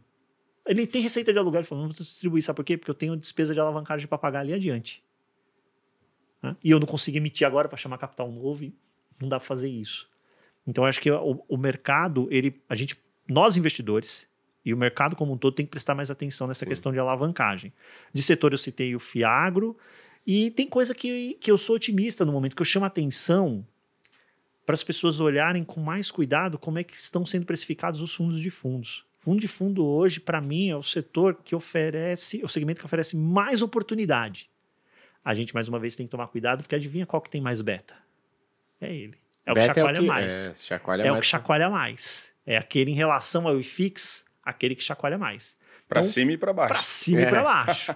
Então o que, está o que tá barato pode ficar ainda mais barato. Uhum. Mas eu chamo a atenção para um momento muito importante dentro dos fundos de fundos. Os fundos de fundos mostram oportunidades super interessantes, com carrego de renda excelente, sem necessidade de ganho de capital. Porque o gestor, que gestor está conseguindo vender fundo imobiliário com lucro? É, Né? É um milagre se alguém estiver conseguindo fazer isso. É, você colocou um ponto muito legal que eu até anotei aqui. é, que, pô, tem lá ativo, né, tem dívida, que tá rodando lá CDI mais 5, CDI mais 4. E a pessoa fala, nossa, que maravilha. Aí eu pergunto sempre para as pessoas né, que estão participando da live, eu vou te dar duas opções. Você tem que escolher uma. Se você pudesse emprestar toda a sua grana, obviamente que é uma situação hipotética, mas se pudesse emprestar toda a sua grana para uma única empresa, e aí tem duas empresas pedindo seu dinheiro, uma vai te pagar 30% ao ano, taxa de juros, outra vai te pagar 13% ao ano. Para quem que você empresta? As pessoas vão emprestar para a empresa que paga 30% ao ano. Ela não vai te pagar, né? Porque a empresa não vai conseguir ter. Um... Dificilmente a empresa que está disposta a pagar 30%, 25% ao ano para pegar um dinheiro emprestado, ela já deve estar numa situação financeira muitíssimo complicada. É. O, o, Gui, ele me, veio, ele me veio falar essa frase quando eu estou olhando o relatório gerencial de fundo de CRI, aí eu me deparo lá com CRI, IPCA mais 15. Eu falo, de quem é o problema? É do devedor? Não, é do credor. Exato. Devedor, a última coisa que esse devedor está pensando é em pagar essa dívida. É. é. A última coisa que passa pela cabeça é. dele é pagar essa dívida. O problema é do credor. É. Acho que assim, o mais bizarro que, eu, que você já me mostrou, Ricardo, foi um GPM mais, assim, era quase 20% tinha em um fundo imobiliário. Era GPM mais fundo. E detalhe que o GPM chega a acumular em 12 meses 30%, né? Então. É que o pessoal pega período em que o GPM está negativo muitas vezes e fala, ah, vai ficar assim para sempre, né? É. é a velha frase, a gente só vê quem está nadando pelado quando a maré baixa. Uhum. E é o Ricardo, é, de, de bom coração aqui, disse: eu espero que dessa vez aprendam. Pô, Warren Buffett fala isso há décadas. Isso continua acontecendo, Ricardo. Eu não quero. É, é, mais ou menos o seguinte: eu não espero que todos aprendam. É, não, todos. Todos. Um pedaço eu sei que. Um uhum. pedaço de maneira muito prudente, inclusive quem? Os mais antigos. Uhum. Né? O pessoal que tem histórico. Você olha, não é, não, não é à toa. Você uhum. abre a carteira e fala, não é à toa. Uhum. Essa turma, quando tem uma alavancagem ali, é pequenininha, tranquila, né? Aí a, a moçada que chegou agora no mercado, essa daí Sangue no olho. se lambuzou. Uhum. Se lambuzou na alavancagem. Então, Todos vão aprender? Eu não tenho a menor pretensão que todos aprendam. tenho a menor pretensão. Agora, eu espero que um ou outro aprenda para a gente ter uma safra nova de cabelos brancos mais adiante. Agora, ô, ô Felipão, eu queria até um, um, né, você como consultor, tem várias pessoas físicas. Tem muita gente que chega lá e vocês atendem na Portfel com umas tranqueiras assim na carteira, com ativo de renda fixa muito ruim, com os fundos assim, cara, que como assim? Uns ativos bizarros assim. Olha, eu vou o mercado tem muitos conflitos de interesse. Né? A gente sabe disso. É, é, os modelos que reinam no mercado hoje são modelos de, de, que não favorecem o investidor. Né? Foi isso que a gente tentou mudar com a criação da Portfel. Tem um modelo de recomendação de investimentos que é alinhado com o investidor, né? um modelo fiduciário. Alguns casos bizarros que a gente já viu é, foram empréstimo de 4% ao mês para se alavancar em ações. Nossa. Cara, 4% ao mês. Quanto que ele queria ganhar com as ações? Exato, falei assim, cara, o que, que ele está comprando que ele está com essa expectativa? Já vimos. Né? Era, era legalizado o que ele estava comprando? Ah, é, era pois é, legalizado? é. Pior que era, né? com essa taxa. 4% ao mês com quem? Com a corretora? É. A corretora. Que menor. É, é porque tem alguns empréstimos que são feitos para curto prazo. O pessoal uhum. gosta de se alavancar. Não estou falando que vale a pena, não vale nenhum cenário. Não, lógico. Mas aí a pessoa pega e usa o um empréstimo de curto prazo para longo prazo. Entendeu? Uhum. E, e, se esquece, e, e, se estrambelha ali, não sabe o que fazer. A gente já viu pessoas com COI, né, é, é, é, que são produtos estruturados, é, é, reconhecidamente ruins pelo mercado, por causa das taxas abusivas que tem ali de, de, de remuneração para quem o indica. Pessoa com 1 milhão e 900 mil em COI.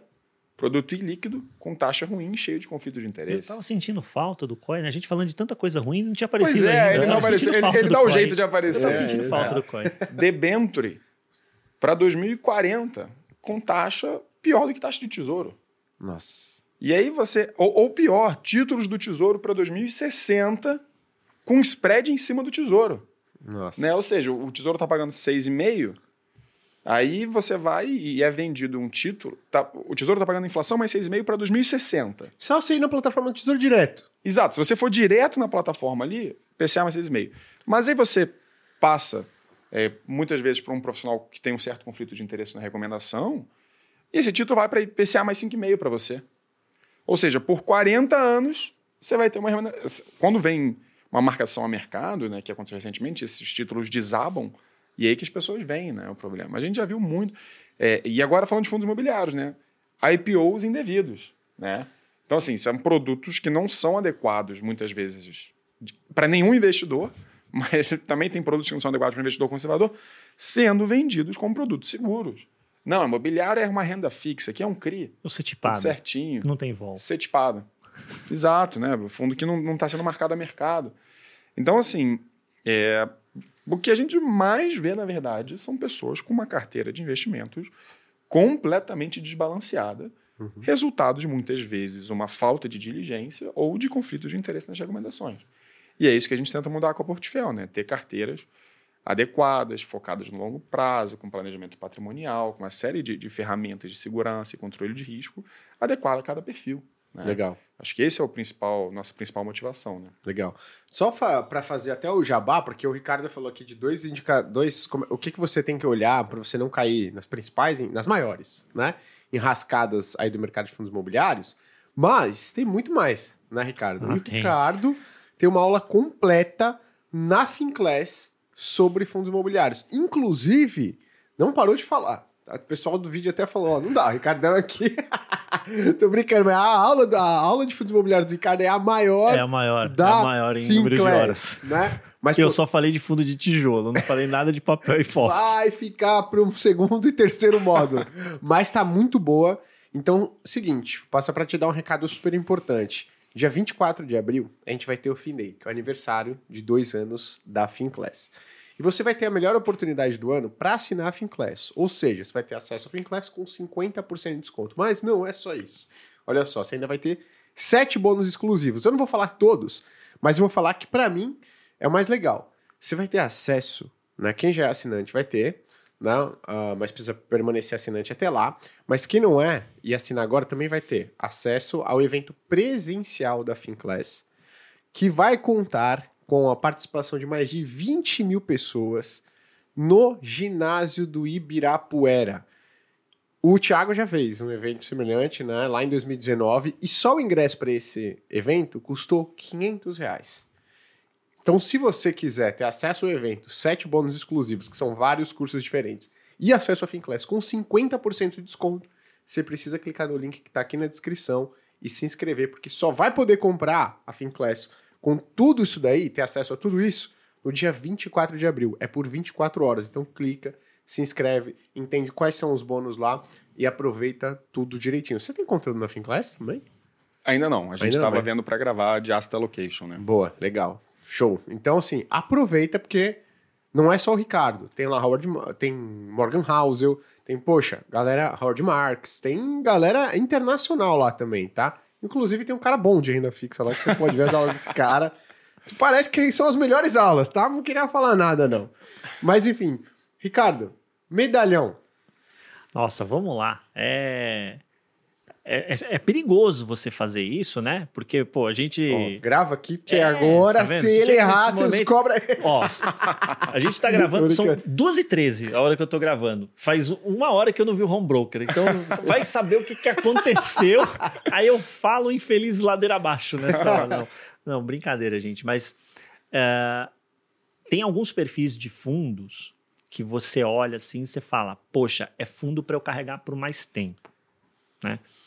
Uh, eu vou falar um que é uma pena que ele não é para investidor para todo mundo, que uhum. é para investidor qualificado. Tá. Que é um fundo de CRI da Quinel, KNP.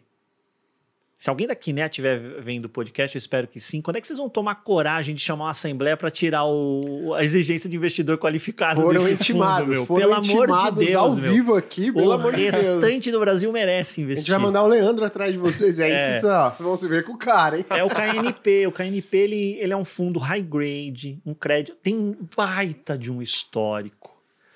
E eu estava agora há pouco olhando para ele, né, antes de vir para gravar o podcast com vocês, e hoje a carteira dele, com a carteira high grade, já líquida, líquida, preço de tela, líquida das taxas do fundo, entrega IPCA mais 8,40 ao ano, isento de imposto Nossa, de renda. Que isento que é de imposto de renda. Eu, eu, sei quando o Ricardo tá olhando um fundo bom, quando ele tá o fundo ruim. Porque quando eu chego, ele tá olhando pra tela, ele tá assim, ó. Sorrindo. Aí eu falo, opa, Ricardo, eu tô olhando no fundo bom. É por isso que você tava sorrindo pra tela, eu tava olhando caindo pra... Agora, quando ele tá olhando no fundo ruim, ele tá aqui, ó. Pô, a expressão já tá errada. Chorando sangue, chorando sangue. Mas esse é só para investidor qualificado, Uhum, né? Então tem é. que preencher os requisitos, né? Tem que ter pelo menos um milhão investir em ativos Uhum. financeiros, atestar isso, ou ter alguma certificação de mercado, etc. né? Agora, ah, Ricardo, não tem, não preencho. O que eu posso fazer? Bem, então eu vou pegar, para não dizer que eu fico só em fundo de papel, né? Vou pegar um fundo de, de tijolo. E aí é o seguinte: mercado escritório não acabou, não vai acabar, porque as pessoas precisam interagir entre si em ambiente corporativo. Muda, muda, trabalho híbrido, etc. Beleza, legal, mas está voltando. Boas regiões preservadas. Hoje, na minha leitura, não tem fundo de escritório que tenha a qualidade de ativos que tem o PVBI 11, que é um fundo da VBI. Não Boa. tem. Não tem. Você tá anotando aí isso? Não, vou sair Você daqui vou acesso? sair comprando. É brincadeira. Não, porque é mania. O cara anotando aqui. O fundo ele só tem ativo nas melhores regiões de São Paulo, carteira diversificada de locatário, é, gestão ativa. Ele acabou de vender um, um ativo que ele tem ali na tinha, né? Na, na JK, por algo como 38 mil reais o metro quadrado. 38 mil. Com um dado ali, meu. É, e, e você pega assim, foi um retorno absurdo em dois anos. Quer dizer, ele fez ali um negócio com dois anos, que é uma coisa que pessoa física não consegue fazer com imóvel. Ninguém compra um imóvel para vender daqui a, a. A pessoa fica. Para aprovar o financiamento, ela demora meses. É. O que dirá comprar e Não, vender com, taxa, com dois corretor. anos. Foi. TBI, É. pô. E esse fundo ele negocia com desconto, não é desconto em relação ao valor patrimonial, é desconto quando eu olho assim, eu peguei esse portfólio, precifiquei o valor por metro quadrado dele. Olha esses ativos. Quanto será que eu venderia esses ativos por valor por metro quadrado? Mais do que o que eu estou comprando aqui. Uhum. Um nível de renda super interessante, carteira resiliente, histórico de vacância nulo, nulo histórico de vacância. Então, eh, pensando em tijolo, eu vejo muita qualidade. Eu, conservador que sou, dentro de um mundo um pouquinho mais apimentado, não é o conservador puro CDI, Aham. né? mas conservador que sou dentro desse mundo um pouco mais apimentado, eu vou onde tem qualidade. Legal. Qualidade entrega resultado no final do dia. Perfeito. Então, para quem é qualificado, os bem-aventurados, qualificados, KNP é um bom fundo de papel. E para tijolo, PVBI 11. Show Duas, hein? Duas. Show, pô, bom, hein, cara? O cara que tem um milhão Anotou, ou mais Gui, aí, a anotou? pessoa que tem um milhão ou mais, eu anotei, anotei. a pessoa que tem um milhão ou mais aí já saiu aí com duas recomendações. Agora, Filipão, a gente precisa te convidar aqui um dia para falar mais sobre asset allocation e detalhe, diferença entre um consultor de investimentos e um assessor de investimentos, porque tem, tem diferença, né? Não é a Tem. mesma coisa. Não, tem diferenças importantes no modelo, né? É, acho que assim, acho que não, não é tanto. A gente vai ter um podcast para falar sobre isso, né? Mas o, o consultor ele é muito baseado no modelo fiduciário, né? É É uma pessoa independente. Se assimila muito ao analista de valores imobiliários, né? O analista de valores imobiliários, e o, que é o caso da Speed, né? E o consultor de valores imobiliários são sempre profissionais completamente independentes, que não dependem de uma instituição financeira, é, que não tem remuneração atrelada à comissão, né, e por conta disso não tem algum incentivo perverso a fazer algo que é ruim para a carteira do cliente, é o modelo que a gente trabalha na Portfel. Né? Então, assim, a consultoria, é- ela, quando a Portfel foi montada aqui no Brasil, ela foi baseada nos modelos que já funcionam no mundo afora. Né? Você pega, por exemplo, o Reino Unido. No Reino Unido, o modelo comissionado, é, o órgão regulador entendeu que era tão maléfico para os clientes que em 2012 ele proibiu esse modelo. Então, assim, é, é, existe um problema muito grande no Brasil, que é o problema do modelo comissionado. E eu quero deixar bem claro aqui que eu não estou falando mal do assessor de investimentos, nem Uhum. da gente autônomo. Eu estou falando do modelo comissionado e do modelo de dependência de instituições financeiras, que muitas vezes te pagam o ingresso de um show, se você vende determinado produto, Uhum. que te paga uma viagem para não sei onde. Né? Quando você tem esse problema, que também é muitas vezes o que acontece num banco, você tem um profissional que pode ser ético, mas que mesmo sendo ético, ele tem que lutar contra os incentivos perversos do sistema. Uhum. né? E, inclusive, a gente tem visto aqui na Portfel é, muitos assessores, muitas pessoas que trabalhavam em bancos, gerentes de bancos, vindo trabalhar na Portfel porque se identificaram mais com esse modelo, que é o modelo que tem no redor do mundo, né? Não, e detalhe, né? Quando a corretora, a instituição financeira, ela tá pagando um incentivo tão grande para uma pessoa recomendar determinado ativo, ela deixa de remunerar bem, por exemplo, quem tá lá olhando o perfil do cliente falando, não, vou montar um negocinho aqui eficiente para você, Exato. né? Então, eu acho que isso é muito legal, né? É um alinhamento, é um alinhamento total de interesse Exato. né, entre o, o consultor e o cliente. Mas a gente vai deixar isso para um papo só aqui. Ricardão, encontrar você nas redes sociais? Estou no Instagram, ricardo.fiis, com os dois is de fiis. Já avisei você não-. Não recomenda cripto, né? Porque vai vir. Jamais, né? Eu Vai não, chover feio. eu, não, eu não chamo ninguém no privado. né? Quando muito dá tempo, a agenda permite, a gente responde uma ou outra pessoa. É, Mas exato. eu jamais chamo ninguém. A gente fala isso porque os fakes estão brotando como coelhos. Pô, Muito. Então vão se reproduzindo de forma maluca e infelizmente são pessoas mal intencionadas, querendo dar golpe. Então a gente avisa, tá? Ricardo.fiis. boa. Filipão? Eu sou o arroba Felipe Spritzer. Não, cara. Bota a o nome- legenda aí, produção. Vamos mete mudar legenda. isso aqui já, cara. Eu Vamos não- mudar. Eu tenho Felipe 40 anos de idade, eu não sei escrever isso. É, Felipe Spritzer, tá? Acho que vai estar aí na agenda, vai ser mais fácil. Mas assim como o Ricardo mencionou, tem criados dezenas e dezenas de fakes meus. Uhum. Né? Acho que a gente que tem um perfil que trabalha com finanças, é assim, toda semana estão mandando mensagem, eu já não sei nem mais o que fazer. É. Eu já não sei tantos. E o pior, é que a maioria deles não cai, É? mas só para deixar claro, não é underline, não é 00, não tem ponto. É Uhum. Felipe Spritzer. Ah, eu vou te dar uma sugestão. Felipe.therock, cara. The Rock. Vai ser uma... Tem Gostei. também o arroba Portifel, né? Portifel Consultoria. E aí, se você entrar no Portifel, você vai mexer facinho também ali no- nos, nos Reels, nas imagens. né? Perfeito. Cuidado ao seguir o Felipe, porque o cara é um mestre cuca de mão cheia e você vai, assim, se tiver almoçando lá fazendo dieta, então, cara, cuidado com os stories dele. O cara cozinha é demais. E aí é perigoso você ficar assistindo os stories dele, tá? Mas brincadeiras à parte, se você quiser me seguir no Instagram, é gui.cadonhoto. Mesma coisa lá do Ricardo, cuidado com os fakes, me- mesma coisa do Felipe. A gente não oferece urubu do Pix, nada, tá certo? YouTube, Finclass e Speech. Vocês têm o YouTube da Portfel? É Portifel Educação. Portfel Educação no YouTube. E, Leandro, quer falar alguma coisa aí? Sua participação hoje foi sensacional, cara. Você, sempre que você pudesse, faça esse tipo de participação, porque a gente agradece demais, certo, pessoal? Muito obrigado e até a próxima. Tchau, tchau.